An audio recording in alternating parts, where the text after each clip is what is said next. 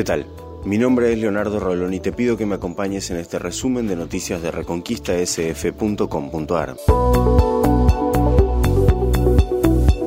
Los empleados estatales y docentes votan si aceptan o no la propuesta salarial del gobierno. La provincia les ofreció un 17% en tres cuotas y este miércoles se conocerán tanto las votaciones de los docentes como las respuestas de los estatales.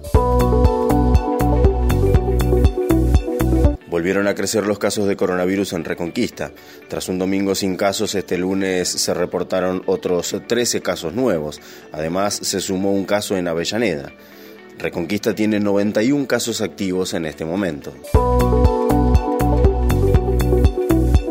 El Laboratorio Industrial Farmacéutico empieza a distribuir cannabis medicinal.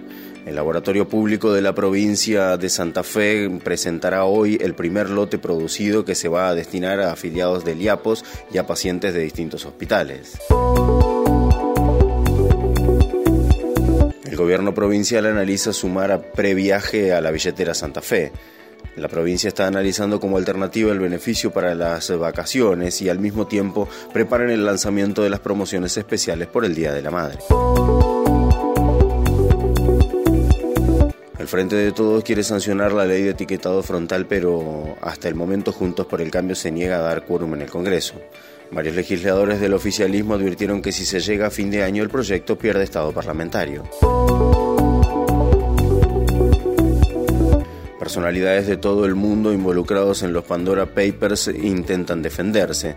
Los presidentes Guillermo Lazo de Ecuador y Sebastián Piñera de Chile, el ex primer ministro laborista Tony Blair, el rey Abdullah II de Jordania y el mandatario ruso Vladimir Putin son algunos de los mencionados en la investigación del Consorcio Internacional de Periodistas.